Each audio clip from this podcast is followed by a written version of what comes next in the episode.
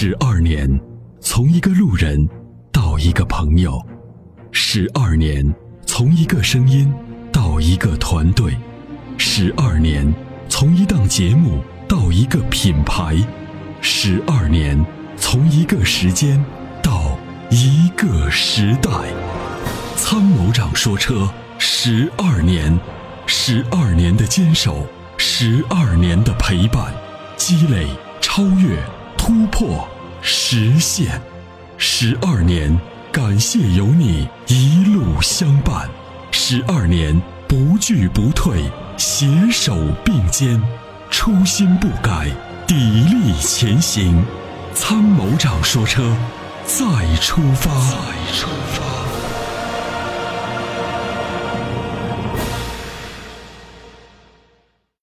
你好，哎，同学你好，您的电话接到直播间了，可以讲了。呃，你好，主持人好。哎，嗯，你好。哎，那个我是那个在远在广东这边的一位车主，之前听到其他的人，呃，有聊到过你们这个节目，所以我就选择了一个关注。嗯，然后那个我是在今年的九月份新购入了一台东风日产的一个逍客车，因为我之前也是用的那个东风日产的颐达，开了二十七万公里置换的。呃，那辆车还不错，那个二十七万公里基本上没什么大修，有点小问题。就就买了一个逍客。问题，对，购买逍客之后呢，让我发现了一个很不满意，特别是他们对售后服务这块的一个问题。你说？哦，这个车的问题目前集中在那个呃低速的时候，也就是在我们发动机输出动力在一千到一千三百转之间的时候，嗯，发动机的一个呃。叫震颤吧，嗯，或者是叫那个有种踹的感觉，对。啊，就是同时还有一个方向盘，方向盘呢有一有有那个震颤的感觉很明显，嗯，呃，第二个呢就是刹车顿挫的问题，呃，就是减速的时候，比如说我们从六十公里的时速匀速踩刹车，呃，减速到二十公里左右的时候，它会有一个顿挫的现象，嗯。有一个顿挫的现象，四 S 店给我一个解释是这个机械结构一个动力的呃输出切断和重新连接的一个过程，呃，但是呢，我在踩这个刹车的时候，因为我们在这个比如说一般的大城市可能车辆会比较多，但是它不是说踩车就一定要踩停，但如果我放开刹车之后，它会有一个很剧烈的一个动作，就是让车头下沉，然后又又又重新。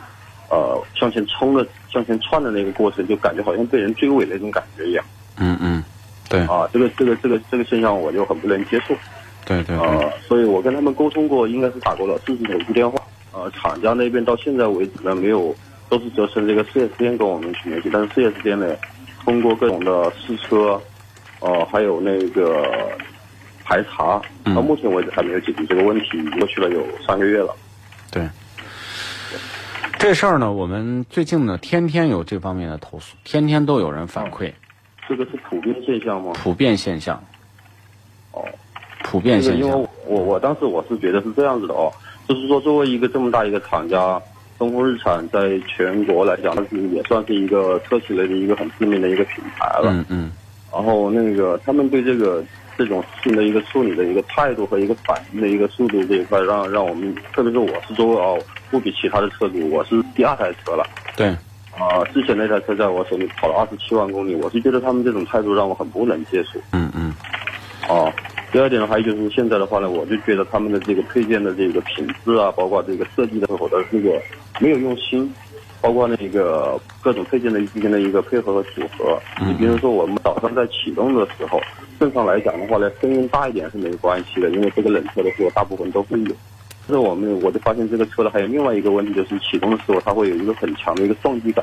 嗯嗯。砰的一声，就是点着火之后，是吧？嗯。然后砰的一声撞击感，就好像我们那个发动机的一个叫减震缓缓冲的那个我知道。它嗯过软，过本身就是说直接就冲击到我们这个车身的整个车身的部位就会剧烈的震动一下。对。这就给我感觉就是说整个配件的。缩水的相当厉害。嗯，那你是有发言权，因为你第一辆日产的车开了二十七万公里，第二辆呢你是升级了。不好意思，我打打断一下啊。但是我第一辆的东风日产的车完全没有这个现象。我知道，就是说你现在消费升级之后，你又更啊又购买了逍客，你本来呢是觉得这个品牌你的印象不错，呃，老车主就是通过置换买了他们品牌的车，这在中国品牌忠诚度这么低的情况下呢，像你这样的用户，呃，真的是我觉得是日产一定要重视的。但是呢，你反馈情况呢也是这几年我逐渐开始不推荐日日日产车啊，就是东风日产车的一个最重要的原因就是减配，啊，最重要的原因就是减配，因为从这个奇骏，从轩逸轩逸的烧机油开始，从奇骏的变速箱 CVT 变速箱问题，一直到现在你说的这个共振，包括轩逸的共振，到今天我们收到的投诉开始越来越多了。而且呢，现在呢，就是说这些企业呢，通过不停的降价，在换取市场的占有率。同时，为什么要降价？是因为市场竞争。那竞争呢，还要赚钱，使用的手段就是减配，降降低很多零部件的成本，就能达到减价的目的啊，就能达到拉取市场的销量的目的。但是，最终买单的是消费者，就是你。这个问题恐怕不太好治。但是在这里面呢，我也要呼吁咱们收音机前的无数的听友，不要再以过去的眼光看待品牌啊。有些品牌呢是越变越好，因为有些品牌就是在吃老本儿，因为还有几年老本吃，再过几年啊，这个就不好说了。我们现在把这个东风日产的客服六八幺三号请上来，你好。你好，主持人您好。现在呢，对于这个我们反馈的多起低速的这个。明显的共振或者是颤动、颤动啊，没有人给我们反馈，是什么原因导致的？能不能解决这个问题？没有人反馈，这第一个。第二个呢，就是对于这个童先生反馈刹车这个问题，希望你们做个记录，因为你也听到的，这是个老车主，对吧？是你们的忠实用户记录转达。啊，你们再转达一下。当然呢，作为客服，如实记录。童先生，哎，你好。你你现在就跟客服这个姑娘说啊，她也不懂车。啊，呃，因为我打过他们几次投诉电话，他们需要后台去处理，他们是我不理解他，不知道他们是不是属于专业人士，嗯，所以他也没办法给我非常非常准确的一个，或者说一个精确的一个呃评估。对，所以就是这样的，我们我们会密切关注，但是你的心态呢，就是说，呃，我们既然买了这台车，用的这个过程有问题，积极反馈，但是呢，单就是一味的埋怨，你就是这会儿你把你的这个手指头指到东风日产老总的眼窝，他都没有办法，为什么呢？他也许明天就卷铺盖卷就滚蛋了，车卖不好他就辞职了。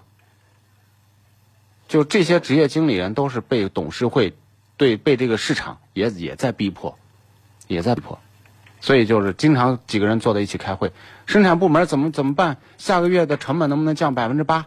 然后呢，层层分摊，座椅厂能不能降多少？对吧？这这个这个这个这个这个传动器这些所有的这个零部件都在降，最后达到降百分之八，然后呢宣布官降，终端降价，开始打这个战，都是这么来的。我给你把这个道理一讲，你就明白了。嗯，这个我明白。如果有人企业说不行，我们一定要保证消费者的利益，我们在降价的同时，我们要拿出啊更好的质量来回回报社会、回报消费者。明天董事会就把你开了，赶紧去吧！我本来能赚百分之十五，这样你们一说，我一点钱都赚不着了。你过来是干嘛？你做慈善来了是吧？对吧？所以你想想，这个就是市场，就是现在就是这样。所以以后啊，也别有什么所谓的品牌忠诚度了，我劝你。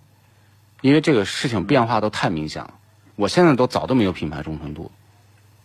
我原来是大众忠实粉丝，我现在，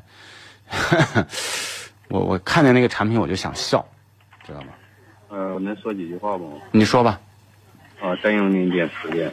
啊，其实也不是说那个品牌忠诚度吧，我觉得东风日产逍客这个市场的一个定位，很切合一部分人的一个心理。我向他们也做过深度的一个调查和市场调研，然后他们那个定位抓的也是非常准。呃，这一块的话呢，我觉得是可以给一个赞的。然后那个我之所以投诉这一块呢，是因为觉得什么呢？每一台车它没有百分百完美，毕竟呢成本受到限制，不比那种超豪华的这些品牌的这些产品啊，嗯嗯它可以不考虑成本的问题。但是很大一部分的就来自于什么呢？他们对这个消费者的一种漠视啊，让我们觉得很难接受。嗯然后那个本身来讲的话，就是说东西有问题，其实有初步买车的人呢，不像我开了二十七万公里的一台车，它在我手里什么配件换过，是不是？能用多久我都很清楚，这个我是能接受的。